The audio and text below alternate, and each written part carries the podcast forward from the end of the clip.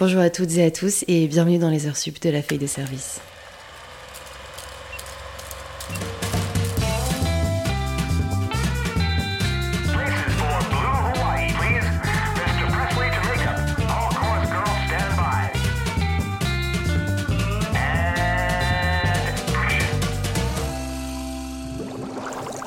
Aujourd'hui, c'est le dernier épisode de la série d'été de la feuille de service, mais il se peut que ce format refasse bientôt son apparition.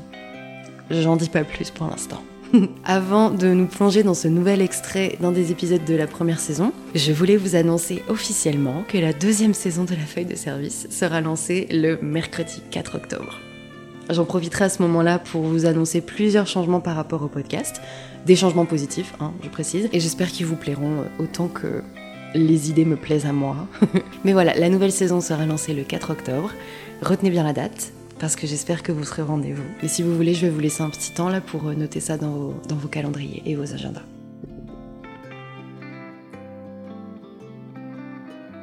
C'est bon, c'est noté Ok, super, on y va. Aujourd'hui donc, je vous partage un long extrait coupé de ma conversation avec Alexis Roche du troisième épisode de la saison 1. On y parle de l'industrie du cinéma français, d'exception culturelle, de chronologie des médias, de l'expérience particulière et très propre à la salle de cinéma. C'est des sujets qui avaient déjà été abordés euh, dans le tout premier épisode du podcast, celui avec Maxime Allard. Et avec Alexis, on avait vraiment pris le temps de discuter de ce sujet en long, en large et en travers au moment de l'enregistrement. Mais bon, vous voyez la durée de l'extrait coupé, je n'ai pas pu l'intégrer à l'épisode de base parce que ça allait vraiment faire un épisode de deux heures et demie là, mais voilà.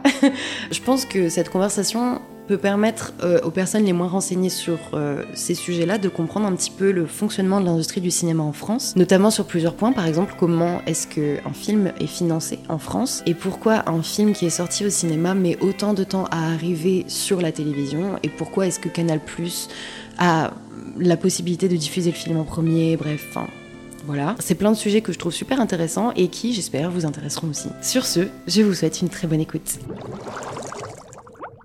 C'est une question que j'ai déjà posée euh, dans des épisodes précédents, mais je demande ça à chaque personne, c'est euh, qu'est-ce que tu penses de l'industrie euh, du cinéma et de l'audiovisuel en France en ce moment, notamment par rapport aux choses produites parce que avec l'arrivée des mille et un services de streaming, etc., ça a créé Trop, des, trop de services de streaming. mais ça a vraiment créé des, une manière de produire qui est complètement différente par rapport à avant. Il y a beaucoup plus de choses, mais pas forcément avec des budgets toujours. euh, Enfin, mais bon, qu'est-ce que toi tu penses de tout ça? Euh, alors, moi j'ai toujours été critique du cinéma français, depuis aussi longtemps que je m'en souvienne, parce que, bah, déjà parce qu'on est abreuvé en continu de culture américaine, de séries, de films américains, et qu'il y a toujours ce côté on va comparer, on compare toujours, etc. Et en comparant, malgré nous, on se rend compte qu'en France, on a ce côté, euh, euh, comment dire, ce côté un peu prout-prout. Ce, ce côté, on, va- on- on fait du cinéma d'auteur, on fait du c'est un peu cinéma. ça. Et je dis pas qu'au cinéma, ils en- aux, aux États-Unis, ils en ont pas, hein, Mhm. mais partout il y a du cinéma d'auteur. Mais qu'en France, on a cette espèce d'exception culturelle où on se dit bah tiens, euh, je vais avoir tel réal, tel acteur, et je vais faire tel film qui va rien raconter. Et tu es là en mode mais comment, comment, une, comment un studio, enfin comment une boîte de prod a pu mettre des millions dans un projet qui ne raconte rien, qui ne montre rien? Et, et moi, c'est des choses des fois qui me dépassent. Tu vois, de dire. euh, Alors oui, le cinéma, c'est de l'art et du divertissement. Enfin, une un art et une industrie. C'est le premier truc qu'on nous a appris en école de cinéma, Mhm. c'est art et industrie. Et c'est Mhm. deux termes qu'on essaye de faire coller un peu ensemble. Ouais. Parce que ça- ça reste de l'art, comme de la sculpture, comme de la peinture, etc. Mais derrière, ça reste une industrie parce qu'il y a beaucoup de gens qui travaillent et parce qu'il y a un enjeu financier. Ouais, mais c'est un peu, c'est l'enjeu financier, c'est limite le truc le plus important, quoi. quand, Voilà. euh, Et aussi, c'est parce qu'on a deux méthodes de produire différentes. Mm. Aux États-Unis et en France, on ne produit pas de la même façon un film. Aux États-Unis, c'est un studio qui va mettre de l'argent dans un truc et c'est un pari risqué. Mm. En France, quand un film il arrive au cinéma, bah faut déjà se dire qu'il est comment dire que le projet a déjà été financé parce qu'il y a eu des subventions, parce que le CNC a donné, parce que les régions ont donné, etc., etc. Et normalement, ton film arrive au cinéma, tout le monde a été payé, tout ce qui arrive derrière, c'est du bonus. mhm. Faut- Je, évidemment, je grossis un peu le trait, mais c'est plus ou moins ce qui se passe en France. Et du coup, je trouve que l'enjeu qualitatif des films, malheureusement, il y a des perles. Mais j'arrive pas, il y a les- ces espèces de comédies franchouillardes qu'on fait, qu'on a vu mille fois, ces suites en veux-tu, en voilà. Je dis pas, au cinéma euh, américain, il y a pareil des suites en veux-tu, en voilà, mais Mm. tu vois, est-ce qu'il fallait faire un Taxi 5 Est-ce qu'il fallait faire un Visiteur 3 à la Révolution? Est-ce qu'il fallait faire, faire des- quatre fois qu'est-ce qu'on a fait au bon J'allais le dire. tu vois, ce genre de truc était là en mode. Et en plus, c'est des. C'est des trucs qui coûtent de l'argent et ironiquement qui en rapportent. Ouais. Et, mais derrière, il y a l'enjeu qualitatif il- tu le perds, tu vois. Mm. Et alors qu'il y a des films qui mériteraient d'être plus, plus visuels, des. Voilà. Et puis aussi en France, sur l'industrie du cinéma français de façon globale, on a un problème avec le cinéma de genre Oui. qui est très peu, très peu visible, qui est très Mhm. peu... En France, c'est simple. Il va y avoir la comédie française, le film policier français et le film...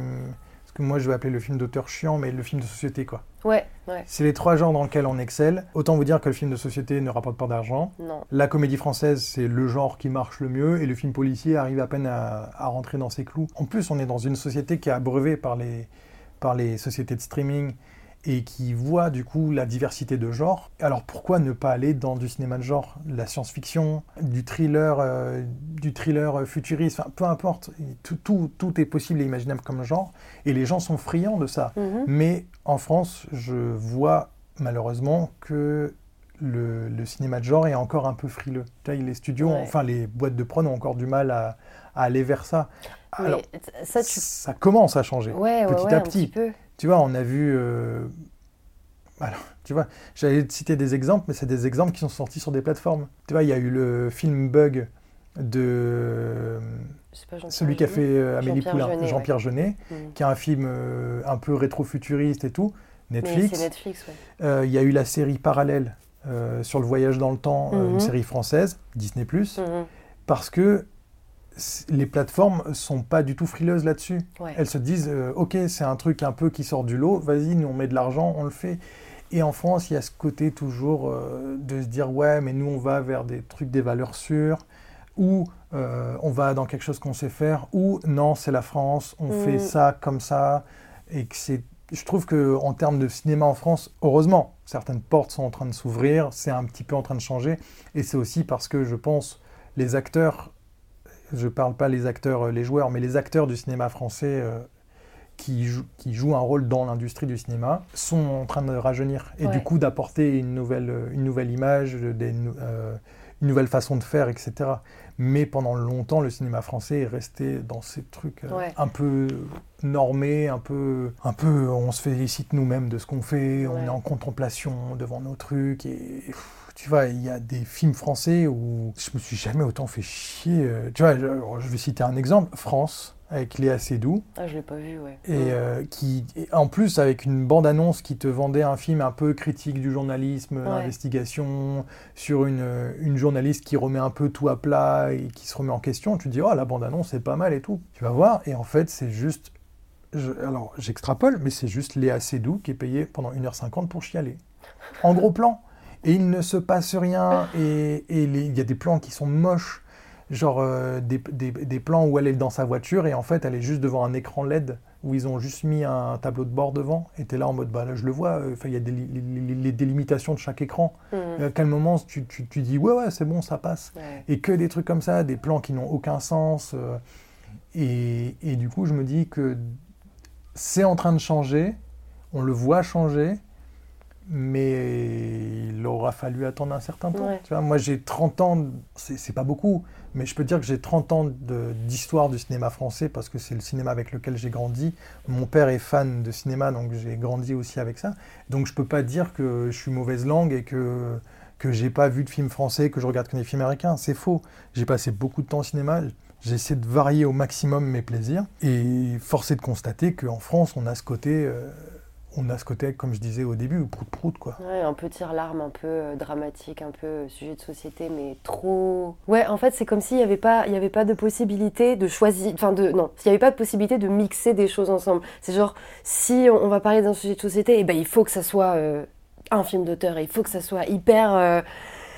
hyper français, alors que ben, enfin, il y a plein de films avec des sujets euh, hyper euh, importants dont, dont on peut traiter dans des, dans, des, dans des films français qui vont être faits d'une autre manière dans d'autres pays, parce qu'il va, y avoir un peu la culture du, du divertissement. Et Bah, de rendre ça un peu ludique, quoi. Ouais, de dire, ça. bah tiens, euh, ok, on veut parler d'écologie, bah tiens, rendons ça un peu fun, rendons ça un peu marrant, et etc. Alors que quand on va te faire un.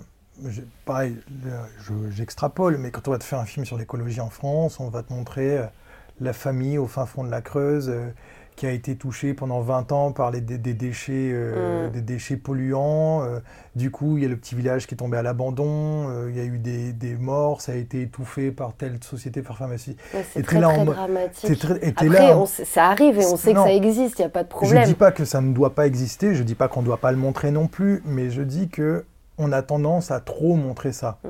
Et, et que des fois, on peut raconter un propos en parlant d'autre chose, et le propos est très clair, les gens sont pas des cons.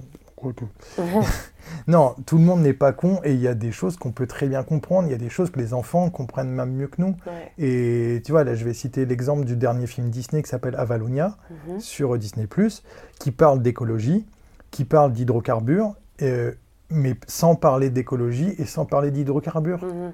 Mais en tant qu'adulte et en tant qu'enfant, tu vois ça, tu comprends tout de suite de quoi, de quoi ça parle. Ouais. Et, et tu te dis, bah, s'ils y arrivent en, pa- en, sur un dessin animé pour les enfants, pourquoi dans nos films à nous, on est obligé de faire des, des, des trucs où tu vas cibler le sujet, tu vas dire, non, ouais, ça c'est bien dramatique, ça, c'est les gens, ça, ils vont bien chialer dans leur siège au cinéma. Et tu es là en mode, bah, il y a d'autres façons de raconter les Ouais, choses. Il y a de des manière des- plus créative en plus fait. créatives, euh, plus divertissante et surtout après c'est aussi parce que c'est mon type de cinéma moi je je vais pas aller au cinéma pour voir la vie de tous les jours Ouais. tu vois il y a la télé pour ça hein, il y a les documentaires pour ça t'es pas là en mode bah tiens j'ai deux heures à tuer je vais bien aller euh, me, me déprimer. me déprimer au ouais. cinéma là envie d'avoir m'ouvrir les veines euh, dès que je vais sortir t'es là en mode non non le cinéma pour moi c'est autre chose il y en a pour qui c'est ça? Pour moi ça ne l'est pas c'est Mhm. c'est juste ma façon de voir les choses. Et je trouve que le cinéma français a eu tendance un peu à tourner sur lui-même. Et heureusement il commence à se renouveler. Parce que justement je pense qu'il est en train de se rajeunir qu'il est en train de se remettre en cause qu'il y a plein de choses qui même tu vois l'histoire de la chronologie des médias qui est en train d'être remise euh, Ouais. au goût du jour en disant bah là les gars faut arrêter peut-être qu'à un moment donné. Oui ça a protégé le cinéma. Oui ça a protégé la vie d'un film pour le faire durer et au cinéma et en DVD et en Blu-ray. Mais aujourd'hui on est face à l'omniprésence des plateformes de streaming qui sont très concurrentielles que le DVD le Blu-ray il y a encore il y a plus beaucoup de gens qui les Bah, achètent non, ouais. et que le film, un film a plus lieu d'être une fois qu'il est sorti de salle. Ça y est, donne-lui une deuxième vie. Ça sert à rien de poireauter. Et au contraire, les gens, quand ils attendent trop longtemps avant que le film arrive à disposition, bah, en Mhm. fait, ils perdent en intérêt. Ouais. Le but, il est aussi ça. Et heureusement, là, la- les plateformes comme Netflix ou Disney+, surtout Disney, parce qu'ils ont plus de poids que Netflix, ont fait vraiment pression sur l'État français pour la chronologie des médias. Et les choses, les cartes sont en train d'être rebattues. Et je dis pas que il faut que les grosses sociétés américaines imposent leurs trucs, mais je dis aussi qu'il faut se arrêter de vivre sur les acquis et sur les choses qui sont établies depuis des dizaines et des dizaines d'années et reconnaître que la société évolue, que les gens évoluent, que la façon de consommer évolue Mhm.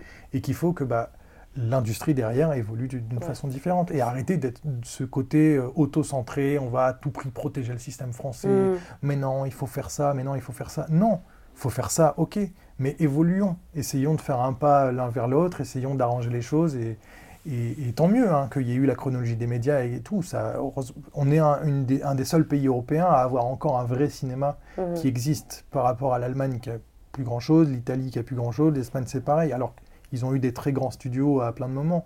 Nous, on a, on a eu un truc hyper nationaliste de protéger notre cinéma français. Mais il faut reconnaître aujourd'hui, en plus dans un monde qui est hyper connecté, les uns aux autres, qu'il faut savoir aussi euh, Mhm. évoluer. Est-ce que tu peux juste euh, expliciter ce que c'est la chronologie des médias pour ceux qui ne savent pas Euh, la chronologie des médias. Euh, alors, j'ai pas tous les termes techniques et, et ni les durées, mais en gros, de ce que j'en sais, c'est que quand un film sort au cinéma, euh, il a un du- un- une durée de vie au cinéma. Après, il a une durée de vie en sortie DVD et en sortie Blu-ray, avant d'être disponible à la télévision. Et Dans mes souvenirs, je crois que c'est 18 mois entre le moment où un film sort au cinéma et le moment où on peut le voir à la télé. Ouh, quoi que plus. Plus sur les chaînes publiques. Plus euh, sur les Canal+, chaînes- Plus, c'est plus rapidement. Voilà, Canal Plus avait, des- avait négocié pour, avoir, pour le sortir plus rapidement, mais je me demande si c'était pas au-delà de 24 mois euh, sur la télé. Ça je devait être deux que ans. ça, ouais. En- Je crois que voilà, entre le moment où un film sort au cinéma et le moment où vous pouvez le voir à la télé sur une chaîne publique, je crois que c'était plus de deux ans. Ce qui était euh, fou, Ouais. sachant que euh, l'intérêt du film avait, et, euh, s'était un peu estompé entre le moment de sortie et deux ans après, on avait oublié que ce film était sorti. Mhm. Et là, je crois qu'ils ont réduit à 12 mois ou quelque chose comme ça. Comme je vous dis, j'ai pas toutes les durées euh, exactes. Mais euh, Disney a fait vachement pression sur la France pour dire bah, nous, en fait, on aimerait sortir le film au cinéma. Et une fois qu'il est prêt à être euh, dispo euh, pour les Blu-ray DVD, bah, nous, on aimerait le sortir directement sur la plateforme, soit dans les 6 à 8 mois. Et l'État français a dit bah non, ça se fait pas. Et Disney, leur moyen de pression, c'est de dire bah ok, on le sort pas au cinéma. Démerdez-vous, ça Ouais. fera moins d'argent pour vous. Et du coup, on va le sortir directement sur les plateformes. Parce qu'il faut rappeler, parce que ça aussi c'est un autre rouage de- du cinéma français, c'est que euh, un tiers d'un billet de cinéma que vous payez en France euh, va directement dans les caisses du CNC qui va servir à financer des films français. Donc, un film énorme comme Avatar qui a fait plus de 3 millions d'entrées, je crois, en France, eh ben, il faut se dire qu'il y a un tiers de chaque ticket qui va servir à financer des films Donc il y français. a un million, un million de tickets, Un littéralement. million de euh, tickets, littéralement, qui va être versé pour le cinéma français. Donc en fait, tant mieux si des films américains Mhm. marchent en France. C'est que tout le monde dit Ah non, faut arrêter de- d'aller voir des films américains, faut boycotter. Oui, Mais le les- cinéma français est en perte et tout, mais ça va, justement, ça t'aide à le financer, ton de cinéma dire, français. si, tant- si vous, si vous arrêtez de voir des films américains, il n'y a plus de cinéma français parce Mhm. que le cinéma américain finance le cinéma français à sa manière. Et ça, les Américains, ils nous le reprochent chaque année. Et ça, c'est un truc sur lequel on ne reviendra pas parce que c'est ça qui a maintenu le cinéma français en l'état. C'est d'avoir de l'argent euh, de gens qui allaient au cinéma, pas voir des films français. Et du coup, la chronologie des médias est un peu en train d'être bousculée. Je sais qu'elle est chaque année ou tous les deux ans, ils remettent un peu le dossier sur la table pour dire faut réduire, faut réduire, faut réduire. Il y a un moment donné, on ne pourra pas réduire. Tu vois, aux États-Unis, il y a des films, ils les sortent au cinéma et sur les plateformes en même temps, en disant on s'en Oui. fout, de toute façon, euh, le film est là, euh, voilà. Mhm. Et il y a aussi ce côté, euh, il y a aussi ce côté, je pense, euh, le cinéma euh, a toujours fait partie de la France. Bah, déjà parce qu'on a créé le cinéma, il faut le Mhm. dire, c'est nous. Oui. Et, mais il y a aussi ce côté où on perd le. Je pense, tu vois, que le cinéma n'est plus aussi démocratique qu'il a pu l'être. Ouais. Bah oui, avant c'était c'était euh, un peu euh, là que tu emmenais les gens euh, qui voulaient un peu se divertir quoi. Enfin, c'était vraiment en mode oh, on va aller les faire voir des, des petits films un peu un peu nuls, un peu voilà. Non, mais quand tu étais On va enfant, euh, tes, les gens. tes parents, ils t'emmenaient voir des dessins animés au cinéma ou ce genre de choses. Et là, il n'y a, bah, y a pas tant de dessins animés que ça qui, qui sortent au non, cinéma. non. Et parce que bah, Disney Plus est arrivé, et puis au-delà de ça, le cinéma est devenu un luxe. Mhm. Aujourd'hui, aller voir un film, c'est 15 balles une Ouais. place minimum. Et alors euh, à la création du cinéma, c'était 20 centimes quoi. C'était genre euh, Et, euh, même, même moi, tu vois, même moi, quand, quand j'allais au cinéma, j'ai eu une période de ma vie où, je vais parler de ma vie privée, mais c'est comme ça, je suis sorti avec une fille quand j'étais au collège, et son père, c'était les patrons du cinéma, des cinémas à La Réunion. Ah. Donc elle ne payait pas ses places. Ah. Et donc on allait au cinéma une Tout à deux temps. fois par semaine, tout le temps, et on voyait tout ce qui sortait, et c'était vraiment un énorme kiff, tu vois. Et, euh, et du coup, les rares fois où j'ai payé mes places, c'était entre 4 et 5 euros. Mhm. Et pour moi, euh, enfin, 4-5 euros, tu te dis, bon, déjà, quand t'es, quand t'es gosse, c'est un certain budget, tu vois, quand t'as pas beaucoup d'argent de poche et tout. Mais là, aujourd'hui, 15 balles, euh, allez, grand romantique que je suis, tu veux faire un rendez-vous avec une fille, tu dis, bah tiens, on va aller boire un verre, ensuite on va aller au cinéma. Bah, ta soirée, elle te revient à 80, à 60 balles. Bah ouais. Tu vois ouais. Et t'es là en mode, bah pff, non, en fait, on va juste euh, prendre un pack de bière et regarder Netflix à la maison. Ça, ça devient un luxe en Ça fait. devient un luxe. Et là, j'ai vu en plus euh, Jérôme Sédou, donc le patron des cinémas Gaumont-Pâté en France, qui a dit bah, pour ramener les, gens au cinéma, on va augmenter les tarifs. On a parlé de ça On avec euh, Maxime. Et j'étais là en mode mais lui, il a rien compris à la vie. On dirait les politiques qui, qui ont aucune conscience du, du truc. Et il veut en fait transformer le cinéma en tellement un élément luxueux où, un, bah, du coup, euh, t'élimines toute une partie de la population qui pourra plus au- au- aller au cinéma et de proposer une expérience VIP au cinéma. hmm. T'as envie de dire, ok, tu veux faire tes salles VIP, fais-le. Et là, ils l'ont, ils l'ont fait d'ailleurs oui, à oui, vrai. Montparnasse. Mais garde des garde des salles où tout le monde peut aller voir des films parce que heureusement que le cinéma est là pour certaines personnes parce que c'est la seule façon qu'ils ont de, bah, de se divertir un peu. Mais là, déjà, déjà 15 balles, ça vient hors de prix, tu vois. Ouais. T'es obligé de prendre un... Sur un comment dire T'es limite obli- obligé de prendre un abonnement Mhm. pour te dire, ben, du coup, euh, ça y est, je prends un abonnement et je rentabilise mon abonnement en allant deux fois au cinéma. Bah voilà, c'est ça. Mais il y a des gens, ils n'ont pas 30 balles à mettre dans un abonnement chaque mois. Il y a des gens qui se disent, bah tiens, moi j'ai j'ai juste envie de me faire euh, un ou deux cinémas par mois et qui se disent, bah j'ai pas envie de mettre un abonnement, tu vois, je veux juste payer ma place, aller voir un film. Donc du coup, bah je dis pas, il y a des cinémas de province ou même des plus petits cinémas à Paris qui proposent encore des tarifs attractifs, mais tu as envie de dire, euh, les seuls cinémas qui proposent une offre très variée où tu as vraiment du cinéma d'auteur, du cinéma américain, de tout, ça reste les multiplex Mhm. qui ont vraiment cette gamme de choix énorme, et que ce soit UGC ou, ou les Gaumont. Euh, et c'est dommage que ça devienne un tel luxe, Ouais. en fait. Et après, je comprends, il y a, il y a un coût humain, il y a un coût d'investissement dans les nouvelles technologies notamment. Tu as aussi ce... En ce moment, on est en plein dans une inflation, etc. etc. Mais je reste persuadé que pour ramener les gens dans un cinéma, il ne faut pas forcément augmenter les tarifs. Il faut Mhm. justement baisser tes tarifs, faire des offres, euh, des offres euh, comment dire, à prix réduit, euh, faire des animations, ce genre de choses. Il y a des cinémas qui ont très bien compris, mais il y en a d'autres, malheureusement. Mais c'est comme il y avait tout de suite. Je sais pas s'ils le font encore, mais il y avait Orange, je crois. Les cinédés. Oui, voilà, Le- qui mardis. ça. Et c'est du coup, les gens, ils allaient au cinéma le mardi parce qu'il y avait ce truc de réduction, de machin. Je sais pas s'ils le font encore, ce truc-là. Je crois que ça y est toujours, les codes cinédés, et c'est aussi parce que le mardi, c'était, je crois que c'est un jour de basse fréquentation au Oui, cinéma. parce que les, les films sortent le mercredi, donc euh, ouais. Mais du coup, enfin, finalement, ça marche. Ça marche Ouais. d'avoir des, des, Moi, des prix le- réduits. des... moi, quand, quand j'étais étudiant, tout le monde s'échangeait ses codes cinédés Bah ouais. pour aller au cinéma parce que c'était le bon plan. Et, et tu vois, les, les, les pareil, les- il y a des cinémas qui le font, où tu achètes des carnets de place Mhm, à prix réduit. mhm. Tu avais un tarif FNAC, enfin, tu as, toujours eu des, des- des trucs pour un peu contourner le prix des places normaux. Et, mais même aujourd'hui, même un tarif étudiant reste cher. Ouais, Tu vois, on te dit, ouais, Bah t'es ouais. étudiant, tu payes pas beaucoup. Ouais, enfin, euh, là, tu me fais quand même payer 10 balles ma place, tu vois. ouais. C'est euh, plusieurs repas, quoi. 10 balles, moi, c'est, je sais pas, c'est 3 repas au Crous, tu Mm. vois. Enfin, euh, je sais pas, j'ai, plus cette notion-là, mais.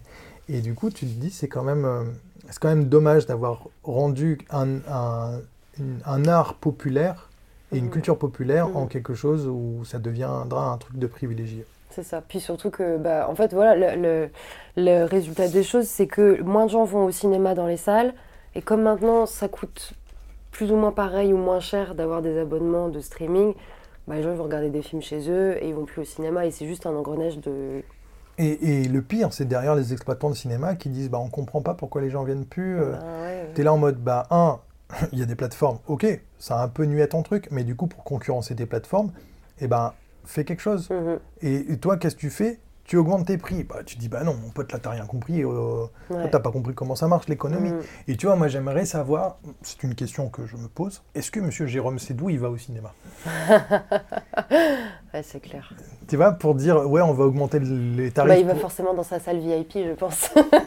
Non, mais il fait, ses, il fait ses projections de presse dans son cinéma Ouais, privé avec ouais. ses gros sièges en velours où il paye pas sa place et où les gens qui l'invitent ne payent pas leur place. Mhm. Et le cinéma populaire tel que, tel que moi je le conçois, tu vois, c'est aller voir un Fast and Furious, c'est aller voir Avatar, c'est aller voir euh, Intouchable, Ouais. tu vois, où, où t'as où t'as ce côté où ce côté qui rassemble les gens. Tout le monde rigole ensemble, tout le monde partage la même émotion et les gens. euh, le cinéma pour moi a toujours été ça, c'est de partager. C'est pour ça que faire un cinéma tout seul, bon, je l'ai déjà fait, mais je trouve ça cool quand il y a quand même des gens dans la, dans la salle Ouais. Tu vois, de se dire, bah, en fait, tu es là et tu vois le même film et tu cherches, cha- chacun ressent ses émotions, mais le, le but de voir un film au cinéma, c'est de partager quelque chose. Sinon, bah, tu le regardes chez toi, c'est pareil. Mhm. Après, il y a le côté aussi, euh, il y a des films qui sont faits pour être vus sur grand oui, écran. voilà, ouais, On va pas se mentir que c'est sûr. un avatar chez toi, c'est pas pareil. Non, bah non. mais tu vois, euh, par rapport à Avatar, justement, moi j'ai pas vu le 2, mais en fait le 1, j'avais eu tellement une mauvaise expérience au cinéma, hein, parce que t'étais obligé d'avoir les lunettes 3D pour le voir, euh, celui-là. Et en fait, il y avait tellement de monde dans la salle que je me suis retrouvée complètement sur le côté. Ah oui, Et donc du coup, j'ai vu un 3D moche, quoi. Et ça m'a, et je en plus, j'avais mal au cou parce que vraiment, je tournais ma tête tout le temps. C'était pas du tout pratique. C'est comme pour euh, The Hateful Eight. de Ouais. Tarantino. Je l'ai vu, j'étais au premier rang. Ah. Et donc en fait, j'étais vraiment la tête levée tout le temps et du coup, c'était pas agréable. Et ça, c'est des films que je n'aime pas parce que j'ai eu une expérience trop nulle au cinéma alors que tu sais, les salles étaient pleines et que moi j'aime bien j'aime bien aller au cinéma toute seule, j'aime bien quand je suis toute seule devant un film, mais j'aime bien aussi quand la salle est complètement remplie et qu'il y a tout le monde qui vibre sur le même truc et tout. Mais Les, l'expérience, les pas applaudissements en fin de film. Ouais, c'est quelque bien. chose. C'est quelque chose que bah, j'ai vu de moins en moins, mais les rares fois où ça arrive, t'es dedans. Même si t'as, même bon, ça me, ça me- je comprends pas le fait d'applaudir un film à la fin parce que je me dis de toute façon l'équipe elle est pas là, le Ouais. réel il est pas là. Mais tu sens qu'il y a cette espèce d'engouement de dire on a vu un bon film, on, on est content content de l'avoir l'avoir vu, vu, ouais. et on veut le, le- l'ex- l'exprimer et je trouve ça cool, tu vois. Euh, je crois que la dernière fois que je l'ai vu, la dernière fois que j'ai vu ça, ça devait être sur Avengers Endgame, tu vois. Ouais, en plus qu'il y a un vrai public euh, très investi. Donc, euh, qui est, qui est- bah, bah, déjà pour aller voir un Avengers, il faut se taper les 20 films avant, donc il y a, y a une part d'investissement énorme. Ouais, c'est vrai. Et, euh, mais du coup, tu as les gens qui ont une attente, et quand tu réponds à cette attente, et que le public le, le- le- le dit, moi je suis là en mode, je vais pas applaudir, mais je suis content de les a- d'entendre les applaudissements, tu vois. Et euh, je sais plus ce que je disais. Oui, et du coup, euh, je, tu parlais de cette mauvaise expérience des fois au cinéma. Ça m'est déjà arrivé aussi quand, tu arrives en retard et que tu es obligé de taper Mm. une petite place au fond ou quoi que ce soit. Euh, D'ailleurs, ce système de réservation de place, c'est une très bonne chose que Pathé a mis en place parce que du coup, tu as ta place qui est attribuée, tu sais que c'est là et tu peux le voir dans les meilleures conditions. Et c'est vrai qu'un avatar, il faut le voir en étant ce qu'on appelle dans le carré or, c'est-à-dire le, le carré au milieu de la salle Mhm. où tu as le, le meilleur rapport au son, le meilleur rapport à l'image. Et moi, je l'ai vu en HFR 3D. euh, et euh, pff, Avatar 2, c'est une des plus belles choses que j'ai vues en termes d'image. C'est tout. Ouais. Il n'y a, rien- il y a rien qui peut.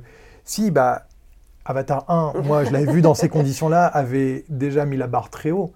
Et tu te dis, une fois que tu as atteint cette barre-là, est-ce que tu peux aller encore plus loin? Mhm. Et là, tu vois qu'Avatar 2 sort et tu te dis, bah, ok, on a attendu 13 ans pour voir le film, mais.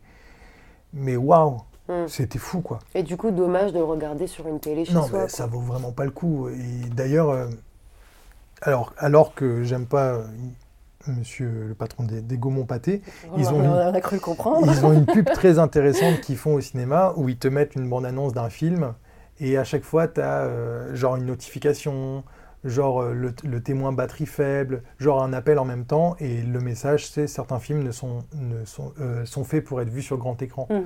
pour dire ça sert à. euh, y a- oui, tu les verras chez toi, ou, mais les vois pas sur ton téléphone, ou juste va au cinéma et Avatar 2, c'est pas un film que tu vois chez toi. Mhm. À moins d'avoir une télé de 2m50, d'avoir assez de recul, d'avoir la technologie 3D, euh, le- un putain de home cinéma, voilà. Non. Bah oui. Mais c'est ça, le cinéma, et c'est aussi une expérience. Quoi. Enfin, aller dans une salle de cinéma et regarder un film au cinéma, c'est aussi tout un truc. C'est un, un process. Ouais. C'est déjà, déjà tu es dans le, le, le côté je vais au cinéma. C'est pas le Mhm. cinéma qui vient à toi, c'est Ouais. je vais au cinéma. Mhm. Donc ça veut dire que tu sors de chez toi, que tu te déplaces pour aller au cinéma, que tu as ce côté je vais croiser des humains. Je vais prendre... Moi j'adore le popcorn au cinéma, c'est mon petit rituel que je alors pour tous ceux qui m'écoutent, mon, mon popcorn est quasiment fini à la fin des pubs. Moi aussi. Donc du coup, je fais chier personne, tu vois. Donc euh, Non, mais voilà. attends, c'est trop marrant, on en parlait avec Maxime aussi, lui il supporte pas. Et moi j'étais en mode, moi je prends popcorn et M&M's et je fais les deux en même temps, mais, mais c'est fini à la fin des pubs. Donc, euh, Normalement, les, dans les cinq premières minutes du film, moi, mon popcorn, il est, il est torché, donc euh, du coup, je dérange personne. Mon- Mais c'est mon plaisir d'être dans le noir, regarder les pubs et d'avoir mon popcorn, c'est mon petit rituel Mhm. cinéma. Bref, du coup, tu y vas, tu choisis ton popcorn, tu passes à la caisse, après tu flashes ton, ton truc, après tu, tu trouves ta- ton, ton siège, tu t'assois, tu parles à un peu avec la personne qui est avec toi et tu vois les gens autour de toi qui se positionnent, qui ont chacun leur discussion. Après, le- la salle est baignée dans le noir et tu as cette espèce de rituel qui se met en place où les gens se taisent. Et même, euh, tu vois, le, même les bruits, tu sais, le, le fêté de le popcorn où tu vas fouiller et tout, bah, tu sens que tu as ce côté où tu fais un peu plus attention, euh, tu Mhm. mâches un peu moins bruyamment, tu sues sur des trucs, tu- ouais, ouais, ouais, ouais, comme ça, mais sans, sans parler à haute voix. Les gens, ils poussent leur téléphone et encore ça, ça revient, ça, ça m'énerve aussi. Et ce rituel d'être un peu genre devant ce grand écran, d'avoir euh, juste cette espèce de faisceau de lumière du projecteur, d'avoir les yeux qui sont juste éclairés par ça, c'est un process. Et pareil à la fin, le générique, la salle qui se rallume. Et on paye l'expérience du cinéma. Peut-être trop cher, mais Mhm. on paye, et je comprends qu'on paye d'ailleurs, ce serait ridicule un cinéma gratuit, mais tu payes une expérience, comme tu payes pour aller au théâtre, comme tu payes, et tu payes à chaque fois pour ce package. Ouais. Et le cinéma, est... moi j'ai découvert ça, je me rappelle. Je... tout le monde se dit Ah, je me rappelle le premier film que j'ai vu au cinéma. Mais je, je pense que je serais incapable de te dire vraiment c'est lequel. Peut-être c'était Le Roi Lion, peut-être c'était. Parce que c'est les premiers trucs que généralement dans ma génération tu vois au cinéma. Mhm. Mais depuis toujours, j'ai eu cette espèce d'amour pour le cinéma en me disant Mais c'est ça quoi. Ouais, c'est vraiment, euh, ouais, c'est un monde, c'est un- un- une petite faille spatio-temporelle le cinéma. C'est ça. T'es que à, tu n'es- tu n'es que à ce que tu es en train de faire, c'est-à-dire regarder un film et vivre le film à fond. Et puis, t'es pas, t'es même pas euh, centré sur, sur toi. Tu vois, t'es pas en pleine réflexion. T'es Si, tu réfléchis au film, tu réfléchis peut-être à des trucs personnels, mais qui sont en rapport avec le film. Ouais, T'es pas là, tu te euh, laisses porter. T'es pas là en pleine introspection. T'es pas là à penser à tes problèmes du quotidien. T'es pas là en train de dire ah putain, est-ce que je sais pas, tes profs, est-ce que j'ai corrigé mes copies ou quoi que ce soit. Non, t'es là et tu t'accordes une pause dans ta vie, dans ton temps pour être dans quelque chose d'autre. Tu vois, le fait est de voyager dans un film. mhm.